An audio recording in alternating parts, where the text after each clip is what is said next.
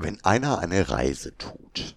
Hallo ihr Lieben da draußen, hier ist wieder der Gerd aus Hermkes Romanboutique mit einer kleinen Geschichte für euch. Wir arbeiten gerade mit einer Studiengruppe zusammen, die eine Untersuchung zu Überlebensstrategien unabhängiger, inhabergeführter Buchhandlungen in Corona-Zeiten entwickelt.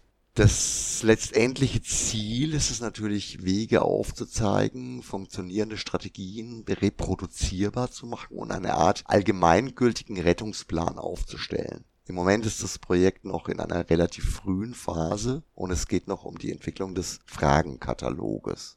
Eine der Fragen bezieht sich auf Konkurrenzbeobachtung. So viel zur Vorgeschichte und zu meinem Beweggrund für den heutigen Beitrag. Mit Sicherheit sind wir in vielerlei Hinsicht atypisch. Unser Kundenstamm ist im Verhältnis zur Laufkundschaft gewaltig. Trotzdem gibt es so eine Art Laufkundschaft. In unserem Fall würde ich es eher als Tourismus bezeichnen. Gerade jetzt während der Ferienzeit kommt es immer wieder vor, dass wir interessierten Besuch aus der Ferne haben.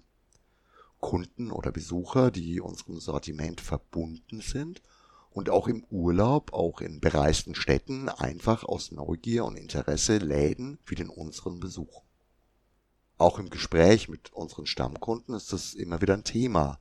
Ich glaube, alle, die ein ernsthaftes, langfristiges Interesse am Genre haben, kennen verschiedene Läden. Im Land und auch in der Ferne.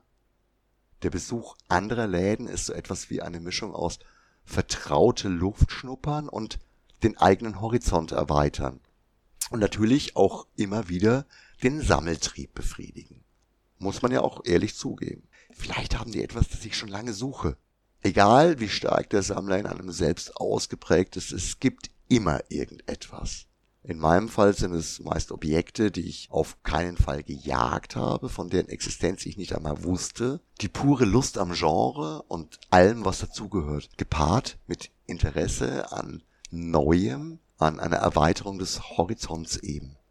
Obwohl ich jeden Tag von all den Dingen umgeben bin und obwohl ich seit wirklich langer Zeit tief in der ganzen Szene drin bin und obwohl ich mich selbst absolut nicht als Sammler sehe, besuche ich eigentlich immer, wenn es die Zeit erlaubt, in der Ferne Läden wie den unseren. Weil ich einfach gerne durch andere Fenster in die Welt der Comics, Spiele oder Bücher sehe. Da kommen wir jetzt zum Eingangsthema. Konkurrenzbeobachtung. Ich würde nämlich sagen, in unserer speziellen Branche gibt es ausgesprochen wenig Konkurrenzdenken. Im Gegenteil, viel mehr Zusammenhalt und sogar Freundschaft. Egal, ob ich in Amsterdam im Lambiek zu Besuch war oder im Brüssel in der belgischen Hauptstadt, immer gab es etwas zu entdecken ein oder mehrere Objekte der Begierde, ein nettes Gespräch oder zumindest eine Inspiration. Das hängt natürlich damit zusammen, dass eigentlich alle Inhaber und Angestellten in solchen Läden selbst Fans, Sammler oder Nerds sind. Aber auch damit, dass zum Glück in all den Comic- und Spieleläden oder Spezialbuchhandlungen für Fantastik immer wieder neue oder sogar fremde und unbekannte Themen oder Schwerpunkte auftauchen. Es gibt einfach nicht dieses eine Sortiment wie in Filialgeschäften oder Ketten. Auch wenn es von außen für den unbedarften Beobachter so aussieht, die unglaubliche Vielfalt an verschiedenen Kulturen und Interessensgebieten ist Teil der Faszination. Ich kann nur immer wieder sagen, es erweitert den Horizont und vertieft die Liebe zum Genre, in der Fremde andere Aspekte kennenzulernen, sei es in Läden oder Museen oder auf Conventions. So hat es sich jetzt gerade auch mal wieder ergeben. Ich hatte am vergangenen Wochenende eine erfreuliche private Verpflichtung am Bodensee mit relativ straffem Zeitplan. Also einfach etwas früher in die Puschen kommen und vor Beginn des offiziellen Teils noch einen privaten Besuch bei einem lieben Kollegen in Konstanz. Den Laden hatte ich noch nie besucht, also war ich gespannt. Und natürlich war Michael Palm dann auch vor Ort im Seetroll. Trotz der knappen Zeit und der offensichtlich relativ stressigen Auspackphase im Laden war es eine Freude.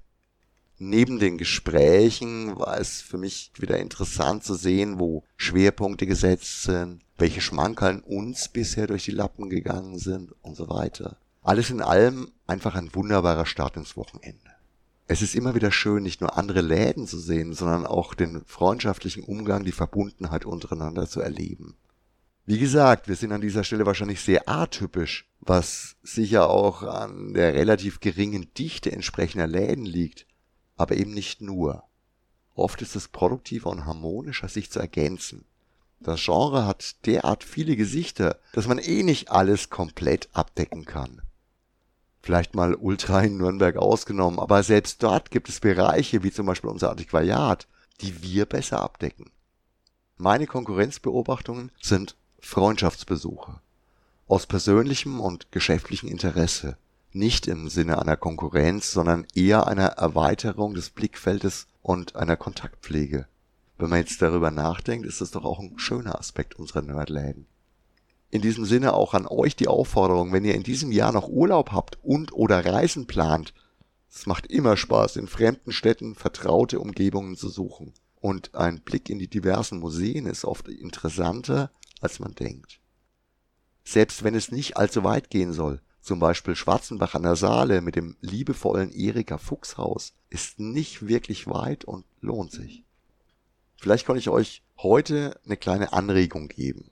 Würde mich freuen. Das Wochenende steht vor der Tür und ich wünsche euch viel Spaß. Für mich bleibt nur noch, mich zu verabschieden. Bis nächsten Freitag. Ciao, arrivederci, euer Gerd.